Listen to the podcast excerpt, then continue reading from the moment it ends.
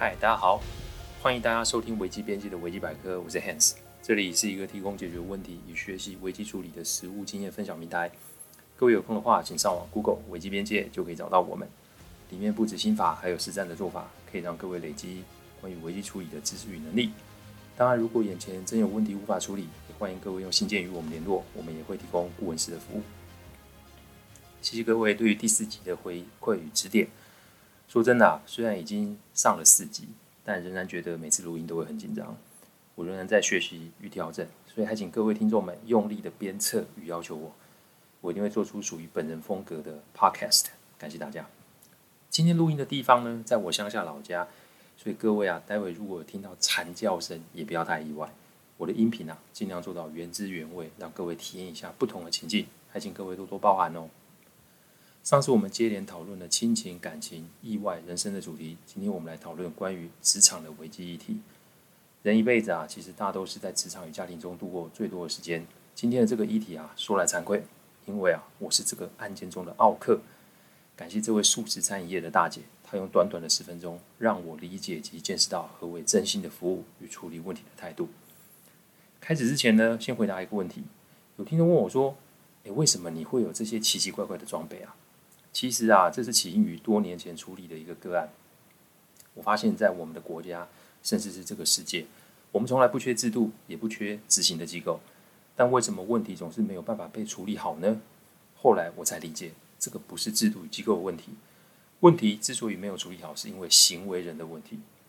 当我们习惯用固有的方式来看待所有的事物时，我们就会陷入会执行但无结果的窘境之中。所以，唯有调整我们的处事方法与想法。我们就有可能创造出与众不同的解决方案，这就是我这么多年来所面对的状况。每天都有新的挑战上门，每天都有待解决的案例。这个时间久了，看事情的角度跟大多数人就不太一样。将来有空呢，我再开个讲座，与各位分享一下我的百宝箱，敬请各位期待哦。我们开始来聊聊今天的这个主题。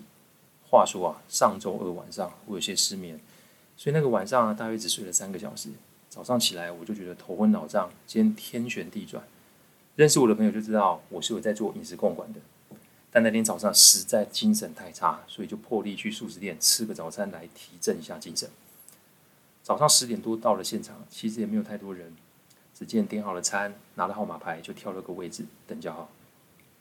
但我等了快十分钟，只见在我后面点餐的人都拿到餐了，怎么我的还没有呢？于是啊，我就走到柜台看看发生了什么问题。走到柜台的时候，我看到值班经理啊，脸色铁青的在斥责柜台人员。我也不知道发生什么事，只见啊，前台的荧幕上面显示我的号码一直在处理中。我又这么样的等了三分钟，所以从点餐完到现在，我足足等了十二分钟。这个时候，只见一位服务的大姐满脸歉意的叫了我的号码。我一过去，看见餐盘上面空空如也，我就知道应该是发生了什么事。因为啊，我点的是吐司，但大姐告诉我吐司其实已经用完了，是服务人员啊与后面的工作人员沟通出了错，所以才发生这个事情。前夜没有睡好，我精神已经有点差了，所以当下我就升起了一股无名火，因为一个吐司餐足足浪费了我十二分钟的时间，更不用说如果我后续要点其他餐，那是不是又要让我再等一段时间呢？当下我面色不善的说：“我等了十二分钟，你才告诉我没有这个餐点，这会不会太离谱啊？”我平日啊是一个非常好相处及沟通的人，但精神不佳、头脑发胀的结果，就会让我的理性化而无有。我当下心里啊有几个打算与想法：一、转身离开，免得真的动火骂人；二、接受这个状况，继续点餐用餐；三、请经理出来给我解释与交代。人在不理性的时候，脑袋真的会打结，但我仍然还有保持一丝丝的理智。所以啊，正当我在现场天人交战，并且考虑选项的时候，前面的这位服务大姐用一个非常让我讶异的方式做开场，她竟然要向我鞠躬道歉，并且连说三次“非常的抱歉”。今天的这个主题啊，就是来分享，在面对面目狰狞且态度火爆的客户时，你要怎么面对及处理即将发生的客诉呢？这位大姐她用了三个方法。第一个方法，连说抱歉，并且适时丢出方案让我选择。大姐开头说：“先生，我非常的抱歉，耽误了您的时间。”是否可以让我做一些补救的动作呢？光是这个开头就非常的厉害。希望各位听众啊，可以理解，当客诉发生的时候，你不要以为赔钱了事就结束了。如果不先站在客户的立场做思考的话，退费就会激怒客户，因为时间上的浪费可不是用钱就可以解决的。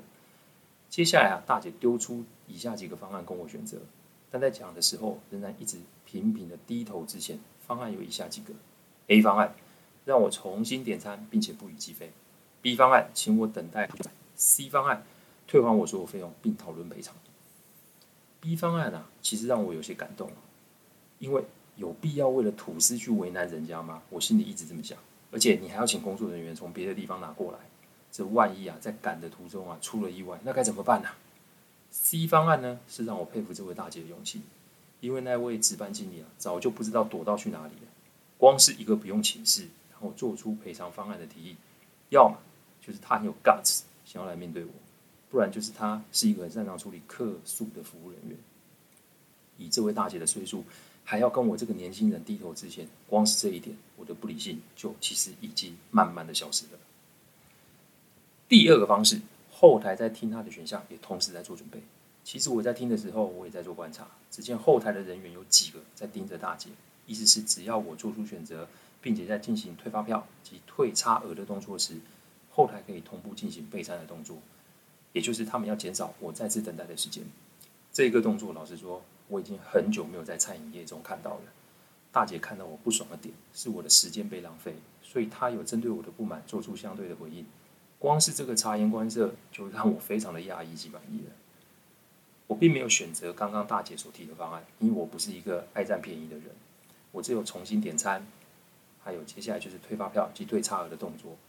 我非常谢谢这位大姐这么用心及到位的服务。已经十年了，我真的没有遇到可以如此从容面对生气的我，以及做出合理处置的人。讲真的，我到现在啊，都想去挖角这位大姐到我的事务所工作。这真的是非常难得可贵的服务精神。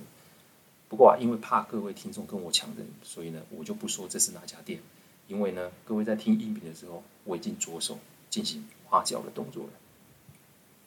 第三个是结束后带着赔礼再一次的向我致歉。事情结束了吗？一般看到生气的客户接受道歉，并且去用餐，就以为警报结束了。但这位大姐却非常的有警觉性。为什么会这么说？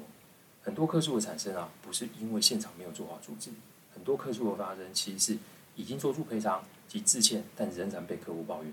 原因就在于没有真正的安抚客户那不满的情绪。以我的经验来说，再多的道歉是无法完全消免客诉的不满。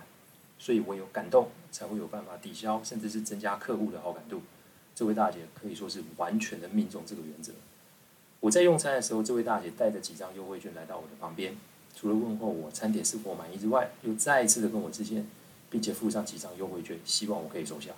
她全程没有不耐或害怕的表情，反正就是温和轻松的与我互动。最重要的是，他没有让自己的声量变大或变小。光是这个精神呢、就让我有一种被感动的感觉。而且他还跟我自我介绍，顿时让我非常的惭愧。一位长者如此的用心在他的工作与服务上面，如果还在那心生怨怼的话，那不上道的就是我了。于是我起身服务，起身跟他握手，并且退回那些优惠券。我告诉他，我下次一定还会再来，因为他的服务让我感动，因为他的勇气让我佩服。这些世界也就这么的落幕了。犯错是我们无可避免的一个状况，电脑都会宕机了，更何况是人呢？如何在现场应对客户的不满？如何在过程让客户不再浪费时间？如何在最后做一个让客户满意的结尾？这位大姐让我实实在在的上了一课。不论她有没有被我挖角成功，因为她的服务，我一定会再去那家店消费。与各位分享用意在于消除不满情绪，不是只关注你自己做了什么赔偿方案。如果连诚意都拿不出来的话，我保证客诉啊只会重复的发生。感谢各位聆听，听完之后如果有任何的意见，请上我们的网站危机编辑留言。我们预计每周一中午会上架一个 podcast 主题分享。各位有任何想听的主题，也都可以通过留言给我们知道。再次感谢大家，我们下次再见，拜拜。